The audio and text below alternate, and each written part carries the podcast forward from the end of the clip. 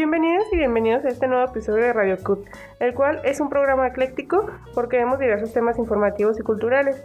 En este episodio tenemos a unas grandes invitadas que están a punto de ser oficialmente psicólogas. Ellas nos van a hablar acerca del tema de las relaciones tóxicas en este mes, del amor y de la amistad. Pero antes de ello, pues vamos a presentarnos. Yo soy Lupita y aquí tengo a mi compañero Eder que también está haciendo el servicio. Hola Eder. Hola Lupita, muchas gracias. Soy Eder, estoy presentando también este, mi nueva intervención. Soy actualmente ingeniero en energía, ya soy egresado y aquí me estarán escuchando y colaborando con, los compañeros. Y eh, quiero darle la bienvenida y escuchar la, presentación de, de, nuestras invitadas. Pues bueno, me presento, soy Miriam, estudiante de psicología, a punto casi de graduarme.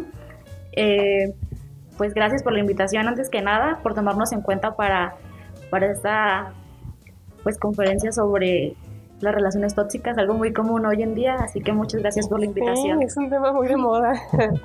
y ahí por acá tenemos a... Bueno, mi nombre es Nancy, al igual que mi compañera, somos estudiantes de octavo semestre de psicología a punto de, pues, de, de egresar, ¿no? Y les agradecemos la oportunidad. ¿De qué escuela nos visitan? Porque aquí no hay psicología. No, somos de UTEG, ah, el okay. Centro Universitario UTEG. ¿De, ¿De qué parte? De campus. ¿En dónde? Es en Avenida Héroes, Héroes Ferrocarrileros. Ah, sí, médico. Sí. Ah, súper bien. Bueno, pues para dar inicio con el programa, mmm, mmm, platíquenos un poco acerca de qué se vendría interpretando como una relación tóxica. Pues dentro de las relaciones, creo que hoy en día el escuchar el término de relación tóxica es algo, como ya lo dije anteriormente, sumamente común, pero lo podemos entender como relación tóxica cuando ambas partes o alguna parte de la relación no se siente cómoda estando en esa. Cuando hay, por ejemplo, ciertos, mmm, digámoslo como sucesos que te lleven a sentirte mal, que te lleven a ocasionarte algún tipo de ansiedad, algún tipo de dependencia emocional. El ya no sentirte cómodo ya es algo alerta que se ve como que ya no estás en una relación sana. Sí, al igual, pues muchas veces las personas romantizamos este factor que se da pues una relación tóxica. Eh, hoy en día, pues por broma o por chiste, es como de que, ay, mi tóxico, ¿no? Entonces, pues muchas veces esto lo dejamos pasar cuando realmente pues es algo que nos afecta no solamente psicológicamente, sino ya después es una violencia pues física, ¿no? Y es ahí donde ya corren más peligro, ya sea el hombre o la mujer, porque aquí no hay género. Ok, entonces sí se podría llevar a la violencia física. ¿Y hasta qué punto? ¿Les ha tocado alguna experiencia así que nos puedan compartir? Pues ahora sí que como tal en la carrera pues aún no, pero conocidos a mí sí me ha tocado pues conocer pues a alguien que primero empezó con algo súper básico, ¿no? Por así decirlo, que es como ofensas, jalones, de que ay me empujó pero fue sin querer, o de que me hizo esto pero él no quería.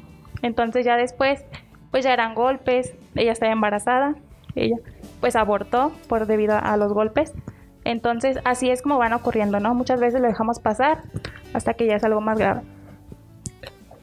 Yo quisiera preguntarles qué influye en la casa para que una persona tienda a ser violenta. Obviamente sabemos por denuncias, por periódicos, que los hombres somos más violentos, somos en el término masculino. Pero, ¿qué pasa en las casas de esas personas? Bueno, regularmente a veces viene por patrones, ¿no? Se sigue. Por ejemplo, a veces, pues como tú lo mencionas, no comúnmente son los hombres lo que, los que generan como este tipo de violencia. Entonces, como de que ven al papá, a los hermanos, a los amigos, a los abuelos o pues a cualquier integrante de su familia que lleva como estas conductas, ¿no? Entonces como que lo empiezan, como decimos, a romantizar, a hacer algo normal en su día a día y es aquí en donde pues empiezan ellos con sus parejas hasta con las propias amigas o conocidas a generar esos tipos de violencia. Oye, Nancy, ¿y se puede romper con estos patrones? Digo, porque personalmente en mi casa se vivían factores así de violencia y yo siento que hasta cierto punto hemos este, roto esos patrones, inclusive hasta mis hermanos varones. ¿Ustedes creen que eso, o sea, o qué tan común puede ser que alguien pueda decir, ah, mi papá era, no sé, un golpeador y ahora yo no lo quiero hacer o yo no lo voy a hacer? ¿Sí se puede? Sí, claro. Yo siento que es más que nada como en tu persona el decir, no quiero vivir lo mismo que yo ya he vivido en mi casa, ¿no? El decir, no quiero que mi esposa o mis hijas o mis hermanas o cualquier otra persona pues viva lo mismo que yo he vivido, que he visto eh, anteriormente, ¿no? Claro. Y por ejemplo, em, ¿cuáles serían mm, las consecuencias de vivir en una rela- en relación tóxica? O sea, ¿qué podrían decir que, que en factores psicológicos se podría interpretar que ya estás como, dices, no, ya hay que salir de aquí? Pues podría ser una de las principales, creo que es la que más se ve, la dependencia emocional, el depender de tu pareja emocionalmente, el sentirte que sin él o sin ella no eres nadie, ponerlo a él o a ella antes que a ti, este, también otras de las que se ve comúnmente es el hecho de generar depresión, de no sentirte lo suficiente para nadie y decir, si ya no estoy con esta persona, yo ya no voy a encontrar a nadie más. O sea, esas son señales de alarma ya muy fuertes donde la persona puede caer tanto en una depresión tan fuerte que la puede llevar hasta a lastimarse o lastima, o sea, sí, a lastimarse él o ella misma. Igual otra de las conductas podría ser el hecho de generar ansiedad o el tender, no sé, a tener desórdenes alimenticios como por ansiedad comer o dejar de comer. Entonces ya son situaciones que, que se ven reflejadas en nuestro día a día y uno como persona las nota. Y muchas veces normalizamos el hecho de decir, ay, sí, está en una relación tóxica, pero ella quiere o él quiere. Y no nos ponemos a ser un poco empáticos y ayudarle y decir, necesitas un poco de ayuda en esta cuestión o estoy contigo para apoyarte. Hemos visto que tu relación no está sana o cosas así, sino que dejamos que la persona ahí siga. Miriam, volviendo a, a lo que dices sobre, sobre la dependencia y que te da este sentir que ya no vas a ser valorada. Yo en lo personal conozco más mujeres que hombres que pasan esa situación, pero ¿qué pasa cuando una mujer tiene una relación tóxica con toda la violencia que eso genera? Piensa que ya no va a haber nadie más en su vida, por azares del destino termina esa relación y se consiguen una igual. ¿Qué pasa en la mente? Quiero ser específico con la mujer y después nos vamos con los hombres. Sí. Siento que se trata como del hecho de que ya te hicieron sentir como tan insuficiente que con tal de tener otra persona, por la misma dependencia que ya generas de estar con alguien, buscas el patrón aunque sea exactamente lo mismo. O sea, aunque sea la persona igual, buscas el estar con un hombre y a lo mejor te sientes protegida, pero es totalmente diferente. Pero por el hecho de, de tú decir, ah, estoy con alguien, porque las mujeres solemos ser un poquito más sentimentales y decir, ay, ahorita sí me hizo esto, pero ya me prometió que va a cambiar. O sí, pero ya me dijo que ya no lo va a volver a hacer. Y a lo mejor por eso nos quedamos en la misma relación, por el hecho de que todo lo vemos como con más sentimiento. Ahora con los hombres, te pregunto de Nancy. También conozco hombres que están así. Este, una relación tóxica, tal vez no al grado de violencia, pero sí un poco toxicidad, vamos a decirlo así. Eh, terminan con esa relación porque la mujer ya no quiere y se consiguen una igual. Incluso hasta hay memes, ¿no? De que se buscan hasta del mismo nombre. Parece chiste esa anécdota. Pero la realidad es que sí, sí los hay. Sí, ahora sí que como ya decíamos anteriormente, son patrones, ¿no? Cuando la persona no está bien consigo mismo, ¿qué va a hacer? Pues que va a buscar pues a lo que está acostumbrado, ¿no? Ahora sí que como dicen, uno busca el amor que cree merecer. Así de sencillo, ¿no? Entonces, a veces los hombres y las mujeres también, lo que sea, eh, buscamos a la persona que nos complemente, por así decirlo. Si nosotros tenemos baja autoestima, ¿qué hacemos? Que buscamos una persona que, pues, que nos ayude con eso, ¿no? Si la persona ya salió de una relación tóxica en donde lo maltrataban, lo golpeaban, de, la cual, de cualquier manera, psicológica o verbal, o física, perdón. Entonces, ¿qué es lo que hace? Pues que va y busca lo mismo, ¿no? Y dice, yo estoy cómoda con esto porque ya es lo que he vivido anteriormente, porque es a lo que está acostumbrado a estar siempre. Gracias. Wow. Y por ejemplo, si tú ya, o sea, imagínate, soy yo Lupita, ya me encuentro en una relación tóxica, estoy como bien metida hasta el fondo en ella, ¿qué hago? O sea, ¿qué, ¿qué hago? Ya me di cuenta, ya lo hice consciente de que mi pareja es tóxica y yo también soy con él. Y ahora, pues, ¿qué hago, no? Bueno, pues considero que lo primero y lo más agradable es que ya te diste cuenta, porque muchas veces las personas no suelen darse cuenta o si se dan cuenta como que dicen, ay sí, pero X, o sea, no importa. Entonces una vez que ya te das cuenta que es algo de gran reconocimiento, es como acercarte a pedir ayuda. O sea, no necesariamente a un profesional, pero de contarle, por ejemplo, a una amiga y decir, yo sé que necesito ayuda y ya a lo mejor con tu amiga, ella te ayuda a buscar a un profesional que te pueda tratar en esta situación. Porque pues obviamente entre amigos o entre amigas nos contamos nuestras cosas, pero pues no te van a resolver lo que es una relación tóxica porque ya es algo más allá de los límites de la amistad. Entonces a base de que le cuentes a esa persona, pues es ayúdame a buscar la, la manera de yo acudir con un profesional porque quiero salir de esto, porque quiero cambiar. Pero creo que el factor más importante es tú querer cambiar.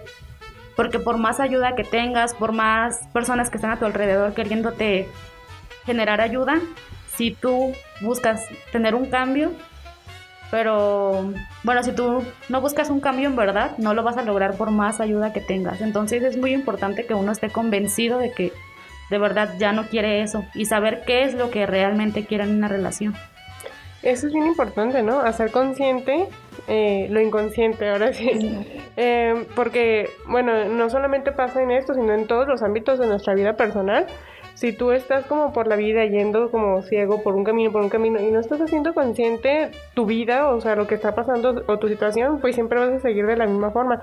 Entonces, yo pienso, y ustedes me, me dirán si es correcto o no, que siempre para crecer y buscar este la mejor la mejoría de nuestra vida es ser consciente de la situación por la que estamos pasando ¿no?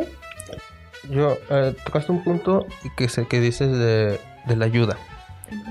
No sé si, si, ustedes recuerden, en redes antes se usaba mucho el meme de para mi amiga la tonta, que volvió con el ex o que volvió con el abusador.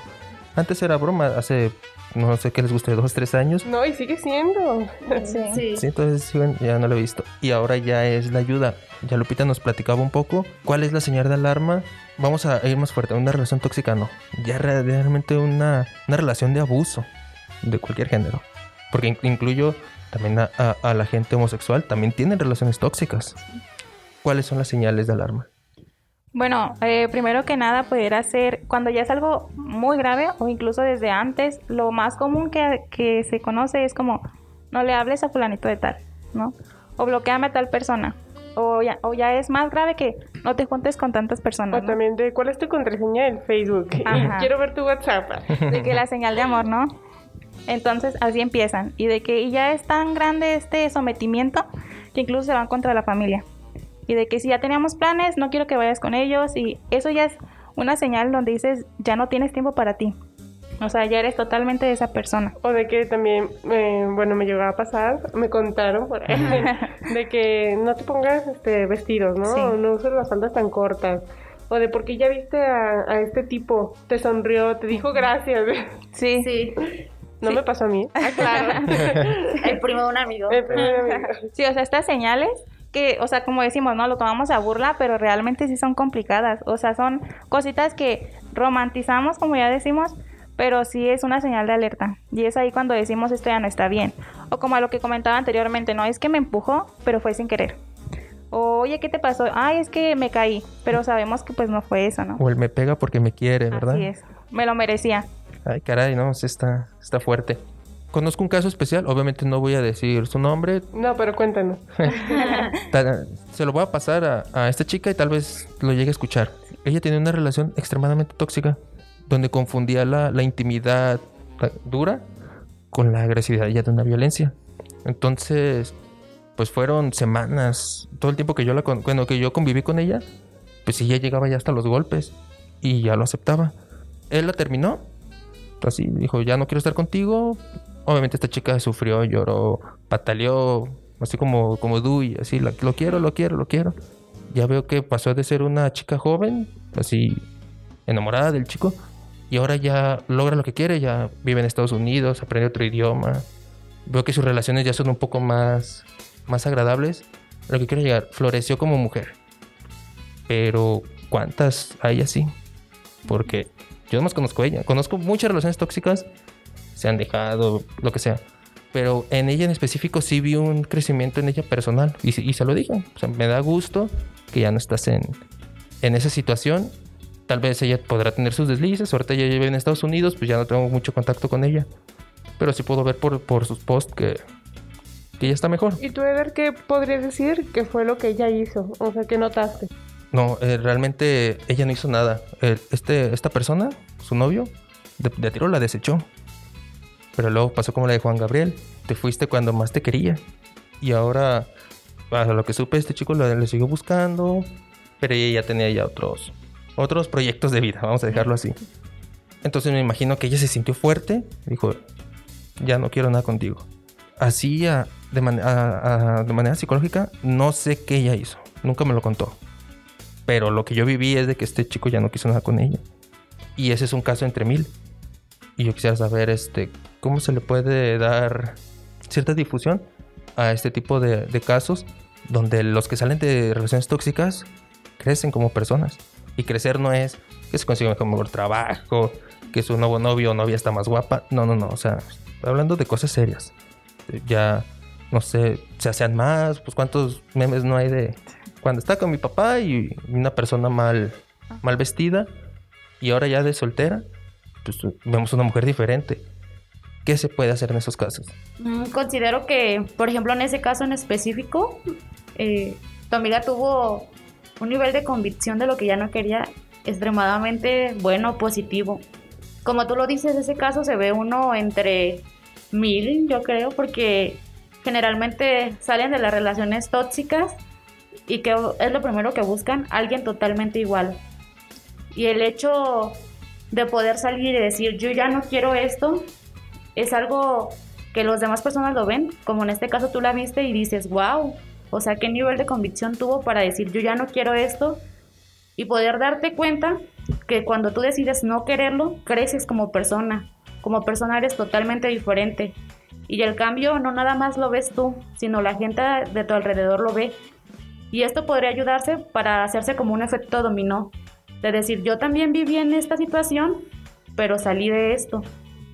Como una adicción, ¿no? Ah, Bueno, a lo que yo he escuchado de la gente que sale de las drogas, del alcoholismo, de las mujeres, de los juegos, crecen como personas. Sí. ¿Alguien de aquí ha tenido una relación tóxica? Sí. Sí. Y por ejemplo tú, Eder, que tuviste una relación tóxica, ¿cómo te diste cuenta que saliste y volviste a entrar a una? No. Cuando yo tuve esa relación tóxica, eh, al principio yo me sentía totalmente dependiente de ella en todos los sentidos. O sea, realmente yo sabía que tenía que estar con esa persona. Bueno, creía, mejor dicho. Tuve que dejar, yo en ese tiempo estudiaba otra carrera y me tuve que salir para dedicar el tiempo. Trabajaba para ella. No, no era de que no se vistiera de cierta manera. Pero sí me molestaba pues, los likes en las fotos. En, en ese tiempo, pues, le estoy hablando de hace 10 años. Todavía no estaba el WhatsApp. Pero ya los mensajes de Messenger, todo eso, pues ya, ya empezaban a oscilar por ahí. Ella me terminó. Bueno, yo la terminé porque me había sido, me descubrí que me había sido infiel. Pero ahí va uno de necio, ¿verdad? Va a cambiar. Volví con ella y seguía pues, el mismo cantaré hasta que no recuerdo bien, creo que ella me terminó porque este, quería estar con otra persona que le daba a lo mejor más solvencia económica. Pues yo a mis 18 años, pues no le podía dar tanto. Y al final pues, quiso volver. Por eso traigo tan, tan en la cabeza la canción de Así fue de Juan Gabriel. Este, la eliminé de Facebook. Ya había WhatsApp, la eliminé del WhatsApp. Ya. Este. Bloqueada. No, creo que no la tengo bloqueada, pero no la tengo agregada. No sé, ya tengo tiempo que no. No te voy a pasar como a mí que estuve con un novio cinco años y me aprendí su número de teléfono. Así que no lo podía eliminar de ningún lado. No, y, ya ven, el Facebook es tan bromista que hasta me la sugería de amistad. Dije, ah, caray. Así no me lo sugieras, no me lo sugieras. Pero, pero la eliminé y me la sugieres. Digo, ah, caray. Bueno, los algoritmos ¿eh? del señor Zuckerberg. Y, y, y entonces, ya una vez que, por ejemplo, ya no estuviste con esta chava, ¿no te pasó que te volviste a encontrar con alguna otra similar o que tuviste el mismo comportamiento? no sé si yo las buscaba o ellas me, me buscaban a mí. En el sentido de, pues yo salía con alguien, le agradaba, me agradaba, y resulta que eran iguales. Pero no las buscaba ni físicamente. Yo intentaba, oye, te invito, te invito a una copa, juego fútbol los domingos, ¿te gustaría ir? Ya nos empezamos a conocer y pues, no, no era igual, obviamente. Pero sí tenía ciertos Comportamientos. comportamientos Aquí lo digitales. que dice Nancy, los patrones. Ajá. Es inconsciente. Sí. Sí, sí, hasta le apunté. Sí, eh, eso, todo lo que nos dice Nancy Miriam, este, pues sí me parece increíble porque no estamos hablando de una opinión de, aunque, aunque intentamos estar en un ambiente sano, realmente son profesionales. Pues no lo queremos escuchar. O sea, pareciera que el psicólogo está como para hacerla de exámenes de recursos humanos. Sí. Digo, no, es que sí, sí se necesita. O sea, son las opiniones de los que saben.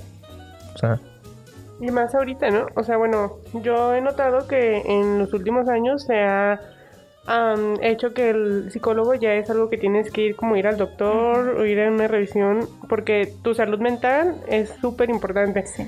Por ejemplo, en los tiempos de mis papás, yo siempre escuchaba de que, ay, ¿para qué voy a ir al psicólogo si no estoy loco? ¿no? Ajá. Y ahora es ya que no, o sea, tienes que ir al psicólogo porque pues tú eres importante y así como tienes que ir a cualquier otro tipo de médico, también tienes que ir con el psicólogo, ¿verdad? Yo, eh, yo hace tiempo fui también con un psicólogo. No me sentía del todo mal, pero me quería sentir mejor. Una vez escuché a, a N persona, no, no puedo recordar ahorita quién, que, dijo que el psicólogo no es para la gente mala. No, mala no. No es para la gente que está mal eh, en su, en su manera de. Ahorita no recuerdo la palabra.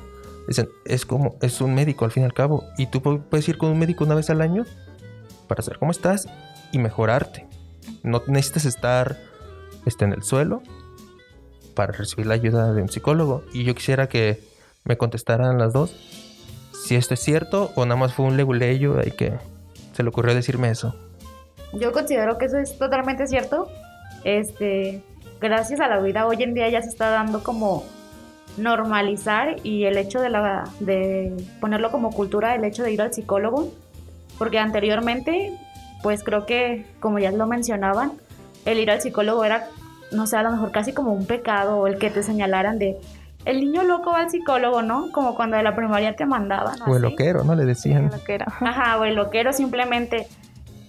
Y gracias a todo lo que ha avanzado como el estudio, hoy en día podemos decir que la psicología es algo muy importante, no porque yo la estudio, ¿verdad? Ujú. Sino por el hecho de que no necesitamos estar mal para ir. El hecho de poder hablar con alguien y no sentirte juzgado, porque muchos tienen el, el mito de que los psicólogos te van a juzgar tu vida o cosas así, y claro que no. Ni siquiera vamos a darte consejos, es como Sí. algo totalmente diferente. Como dicen, ¿no? Que, que, a ver, léeme la mente o que esté pensando. ajá. Sí. Bueno, el, el- por ahí el meme de, no sé si lo han visto, de nadie te puede dar un peor prejuicio que un psicólogo. Bueno, sí es cierto, pero tampoco es que un psicólogo se la vaya a pasar juzgando a la gente que conoce. Ajá. Nancy. Bueno, yo de hecho hace unos días le, le comentaba eso, que, bueno, no sé ustedes si lo notaron, pero de la pandemia para acá es que se ha notado más el incremento de pues, las visitas al psicólogo, ¿no? Y la verdad es que lamentablemente surgió pues, a lo mejor ya tiene más años, ¿no? Anteriormente. Pero se empezó a dar como más reconocimiento a los psicólogos de este tiempo, porque es cuando muchas personas colapsaron. O sea, es cuando la ansiedad, la depresión, de que estábamos aislados, eh, pues estábamos encerrados, todo eso. Entonces siento que pues todo lo que traíamos como que empezó a surgir, ¿no? Entonces creo yo que como tú lo mencionabas, ¿no? A veces no es el hecho de ir al psicólogo porque estás mal, o sea, porque ya de plano no puedes, sino que es cuando tú dices, bueno, quiero ir, intentarlo, quiero saber cómo estoy, como mencionas, un simple médico, y, y te ayuda, ¿no? O sea, es algo que te va a ayudar a tu vida, pues a tu salud mental sobre todo. Sí, a mí, bueno, yo sí estoy bien a favor de los psicólogos. E inclusive tengo una amiga que muy cercana que es psicóloga y también es así como de que no, tengo un montón de trabajo, es que gracias a la pandemia Sí. todo el mundo con estrés, con ansiedad. Inclusive ahí también se vieron, por ejemplo, de que te tenías que encerrar y te encerrabas con la pareja y todavía más toxicidad, ¿no? Sí. Sí. ¿Ustedes tienen algún dato de eso, de sobre a raíz de la pandemia cómo es que las mujeres, porque bueno, yo he visto que ha pasado con las mujeres, pero no dudo que también con los hombres, sufrieron algún tipo de pues de maltrato tóxico, psicológico eh, por la pandemia, por el encierro. ¿Han sabido algo de eso? Yo no tengo como una cifra así certera de decir, bueno, tantas personas vivieron esto, pero pues no sé si lo llegaron a ver en las noticias. Creo que fue en Argentina, si mal no recuerdo. Eh, pues estaban pues una pareja de novios, obviamente no estaban casados, vivían juntos. Entonces debido a esto el muchacho trabajaba creo que en una empresa de como tipo de paqueterías y esa- esas cosas, él trabajaba mucho, entonces quedaban pues juntos y era tanto como los problemas que tenían anteriormente que cuando estuvieron pues ya sin poder salir, el muchacho pues la mató, ¿no? O sea, fue tanto las, los golpizas que le daba que pues acabó con la vida de ella. O sea, ¿y cuántos no han habido así? Wow. Y, y, y solamente esos son los que nos enteramos, Ah, sí. porque yo, yo supe de, de un... No lo puedo comprobar porque me lo contaron. Pasó lo mismo, pero aquí ya fue al grado de hasta usar armas. O sea, fue tanto el grado de... Yo no sé si ansiedad, ustedes me corrigen. Pero de que ya no se aguantaban, que eran pleitos tras pleito. Pero acabar con la vida de una persona. Mujer, niño, niña, abuelo. De una manera tan fría. Solamente por el estrés del, del- de la cuarentena. Híjole, a mí se me hace... Se me hace increíble tan solo imaginarlo. Sí, ahora sí que no entra solamente en pareja, sino en la familia como tal. O sea, ¿cuántos padres se vio también? Yo vi el caso de una niña eh, por el rumbo así de Oaxaca, Chiapas, un lugar de por allá, eh, que el señor pues eh, la golpeó, ¿no? A su propia hija, la niña tenía como 12, 13 años. Entonces, todos estamos expuestos, vaya, a esas situaciones. Bueno, y ya regresando un poquito a lo de las relaciones tóxicas, una vez que eh, yo ya vi las señales de alarma, ya lo hice consciente. El siguiente paso es a lo mejor contárselo a quien más confianza le tenga. Y luego el siguiente paso a lo mejor me dice la persona que más confianza le tengo que necesito ayuda con un profesional. Por ejemplo, a mí me pasa, no sé si te- le pasa a los demás, ustedes también creo que también los psicólogos van a- al psicólogo, ¿no? Sí. Sí. eh, que luego no sabes con cuál psicólogo ir. A mí me pasa eso, o sea, de que busco y busco porque siento que también es un tema de encontrar a alguien que te entienda con, con quien conectes. Eh, ¿Qué recomendación podrían dar? Ya una vez que ya sé que tengo que ir con ayuda profesional para que me ayude con esas señales de alarma, a romper patrones, no sé, etcétera. eh, ¿Cómo puedo encontrar a alguien con quien pueda conectar? Siento que es importante también saber que hay diferentes tipos de psicólogos, que aunque todos tenemos la misma profesión, este, nos enfocamos en diferentes áreas, como por ejemplo está el psicólogo cognitivo-conductual, el psicólogo gestal, ¿Cuáles nos los puedes definir Sí, para...? porque yo tampoco sé y creo que es importante que las personas que nos escuchan lo sepan. Sí, por ejemplo, el psicólogo cognitivo-conductual es el psicólogo que se enfoca más como, como en lo actual, se podría decir, en lo que pasó, pues, en tu pasado, traer a la actualidad y a base de tareas, este, dibujos, los típicos dibujos que te dejan los psicólogos, este, esquemas o cosas así, decirte, mira, aquí estás reflejando esto, aquí tú date cuenta de que, de lo que me acabas de decir, escúchate, o sea, tú sola como que te empiezas a escuchar y empiezas a decir, ah, no, sí, o sea, sí estaba mal, o a lo mejor en este, en esta situación sí actué de la, o sea, de una manera fea, igual te empiezan a dejar como diarios, Así, describe lo que haces a tu día a día, qué emociones sientes. Y creo que el diario ayuda mucho a decir, la mayoría del tiempo me siento enojada o la mayoría del tiempo me siento triste, pero conforme voy avanzando en mis terapias, estas emociones van cambiando a sentirme a lo mejor un poquito más feliz o sentirme más relajada. Esos son de parte de los psicólogos cognitivos conductuales, que se basan más a la conducta. Mm, por ejemplo, los psicólogos del enfoque gestal, este, nosotros le decimos que son como hippies, pero es de bromi. son como más relajados. Ajá. Sin embargo, creo que sus como terapias son un poco más amorosas, como más tiernas. Así como, no sé si tú eres una persona como más de ser tierna o amorosa o así, yo te recomiendo que vayas con un psicólogo gestal.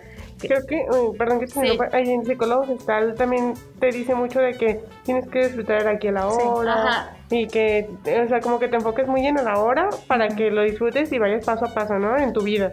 Sí. Sí, es ese, ¿verdad? Sí, ese Sí. mero. Y por ejemplo, eh, con el caso de los psicólogos psicoanalistas, este, que son los hijos de Freud, eh, pues es un poquito, siento yo, ¿verdad? Que son un poquito más duros, como más teóricos, se podría decir. O sea, tú hablas, yo te respondo. Pero la mayoría del tiempo tú hablas y yo te doy como una observación de, ah, mira, esto y esto. Pero son como más secos, más, un poquito más fríos.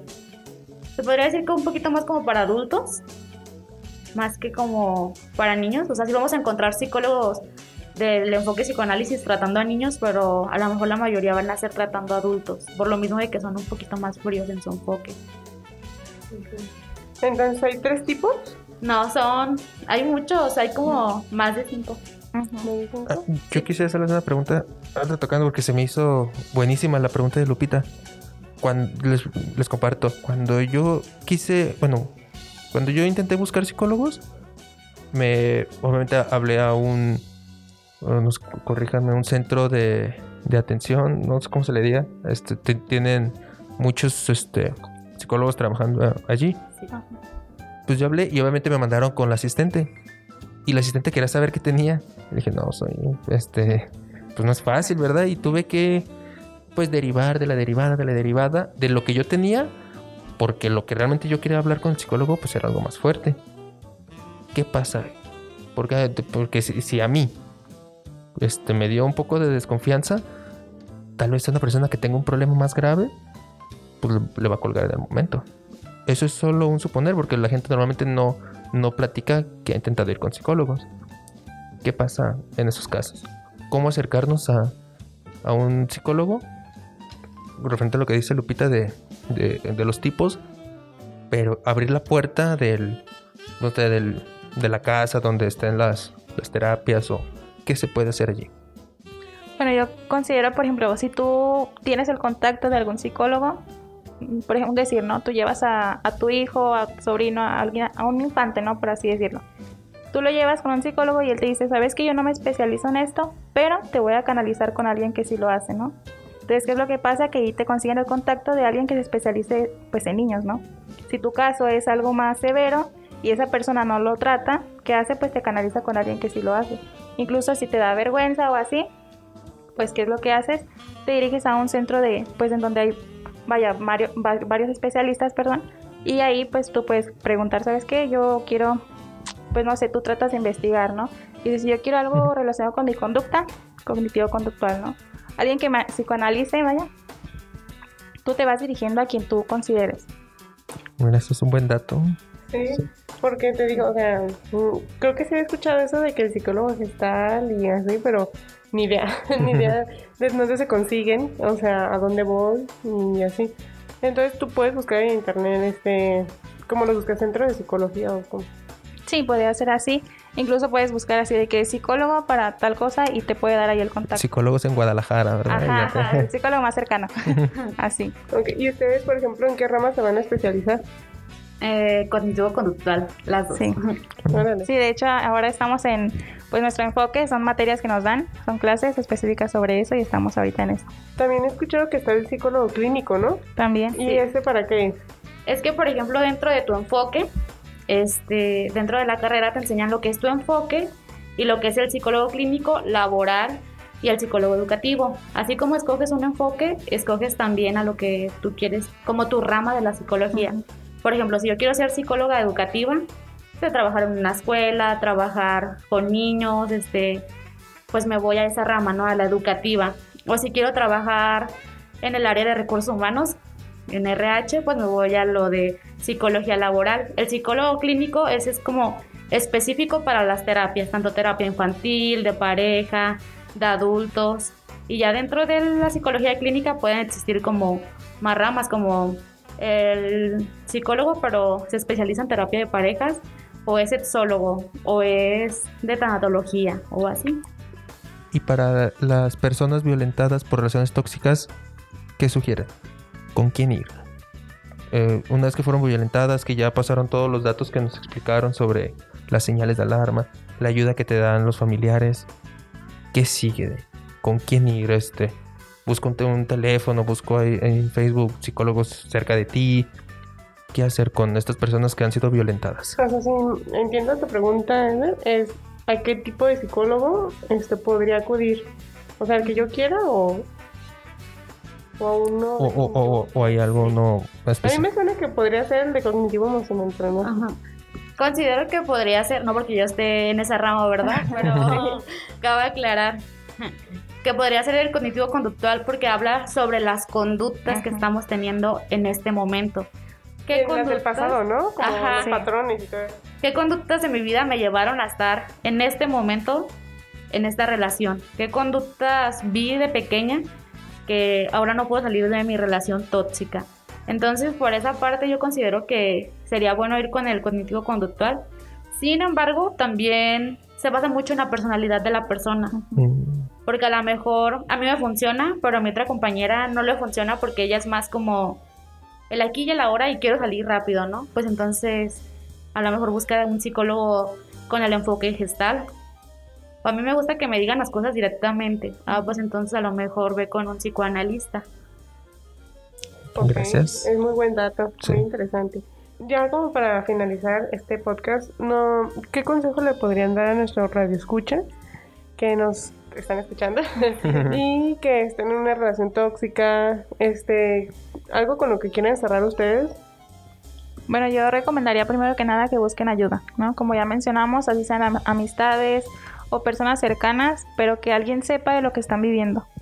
Ya si no se sienten seguras, acudir directamente con una persona o con un profesional, pues alguien de tu confianza, que tú digas, esta persona me va a apoyar. No, una amiga, un hermano, una hermana, quien sea, pero alguien que te pueda apoyar y que te pueda guiar hacia una persona profesional. Que te pueda apoyar y que te pueda ayudar a salir de ese lugar en el que estás. Pues por mi parte el consejo sería que una vez que ya te diste cuenta y que ya bu- buscaste la ayuda, pues no sé, pensar que el amor más grande que puedes tener en tu vida es tu amor propio y que tú como persona tienes un valor y dentro de ese valor tú debes aprender a amarte y a respetarte para que los demás puedan ver reflejado eso en ti y que te respeten y te amen como eres. Oye, qué punto tan importante mencionaste porque eh, ahorita, bueno, yo he escuchado el término amor propio y siento que está muy de moda, ¿no? Así como en redes sociales de que amate, Sí. quiérete y todo eso. Personalmente, eh, les cuento que yo, por ejemplo, durante la pandemia, también, o sea, pues como todos, ¿no? Viví estrés, ansiedad y todo, de que venía a la escuela y luego ya no veía a nadie. Sí. Entonces empecé a, hacer deporte. Empecé a hacer deporte, empecé a cuidarme más y luego como que empecé a tener una relación conmigo misma que me empecé a dar cuenta que mm, cómo, puedo querer a alguien más si no me quiero a mí, ¿sabes? O sea, cómo puedo decir, ah, te amo, pero ¿y yo? ¿Dónde Sí, quedo? Exactamente. Entonces, eso para mí es muy, muy importante, o sea, saber y aprender a, a quererte. Sí. Y son pequeñas, pequeñas acciones, perdón. Por ejemplo, tan solo bañarte, cambiarte, ponerte tu color favorito, maquillarte, en el caso de los hombres peinarse, poner su perfume favorito. Este tipo de acciones te van incrementando pues tu amor propio, ¿no? Y aunque estés en casa, Sí. porque luego estando en casa si te la pasas todo el día en pijama, te deprime. Sí. Pero, o sea, si te vas a estar en casa, de todas formas, vestirte, ¿no? Yo, por ejemplo, siempre que estoy en mi casa, ando pero con ropa deportiva ya. sí. Ya si me pongo mi ropa deportiva, ya sentí que ya me vestí. Ajá. Entonces yo creo que también puede simbolizar, ¿no? O sea, con qué Sí, ropa me voy a sentir cómoda. Una preguntita y, y voy a ser muy breve. Ah, Hemos hablado de, de las víctimas de violencia. ¿Qué pasa con los victimarios? O sea, también este, existe ayuda, que me imagino que la hay, pero ¿cómo acercarse a, para ayudar a un abusador? Porque así sí va a ser más difícil que acepte sus defectos. ¿Qué pasa con ellos? Pues la mayoría de las veces eh, los que están abusando, los abusadores, siento que no se dan cuenta que ellos lo ven como un ambiente totalmente normal. Entonces a lo mejor el hecho de acercarte y decirle, mira, eso está mal, él obviamente puede haber la opción de que te mande por un tubo, de que diga, Sí. ay, sí, pero me vale, ¿no? O el hecho de que se lo digas y que se lo repitas tanto que en su cerebro vaya procesando que realmente lo que hace está mal, ¿no? Y decir, sí está mal, pero mi voluntad es cambiarlo. Y es tanto como su, su querer cambiar que dice, sí necesito ayuda. Como igual como con las adicciones, el hecho de que tú sabes que tienes una adicción, pero importa tu voluntad de quererla cambiar. El eh, abusar de una persona de cualquier manera, ¿se considera adicción? O sea, ¿es su superioridad sobre otra persona o es otro, otro ramo? Pudiera llegarse a considerar, no tanto como tal como una adicción, pero sí el querer, vaya, pisotear a las demás personas, ¿no? Regularmente un abusador tiene como estas ah, características de una persona narcisista, ¿no? Mm. Una persona narcisista es como de que solamente importo yo y yo y yo y tú y bueno, regularmente escogen a personas débiles, ¿no? Personas a las que puedan manipular y que puedan hacer como ellos quieran, ¿no? Entonces, pues como tú mencionas, es muy complicado cambiar a una persona, pero de que se puede, claramente se puede. Gracias. Pues muy bien, yo creo que ya terminamos por el día de hoy. Les agradezco mucho que hayan venido a hablar de este tema tan importante en este mes de, del amor y de la. No romanticemos ahora sí que una relación tóxica. Estar en una relación tóxica no es tan bueno como, como en las redes sociales se dice de que la tóxica, el tóxica. Porque el Shrek buchón da risa, pero sí es algo que pasa. Sí. Sí. y que puede llegar, pues ya vemos a algo muy, muy grave.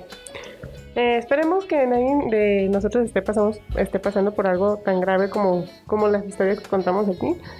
Pero, y que si están pasando, pues busquen ayuda. Y bien, pues muchas gracias por habernos escuchado. Eh, no se olviden darle me gusta, seguirnos en Radio CUT. Este fue CUT Transmite. También escuchen nuestras otras emisiones, que es Conciencia Forense, y hablemos de gerontología. Pues muchas gracias. Hasta luego. Gracias. Gracias. Bonito día. Gracias.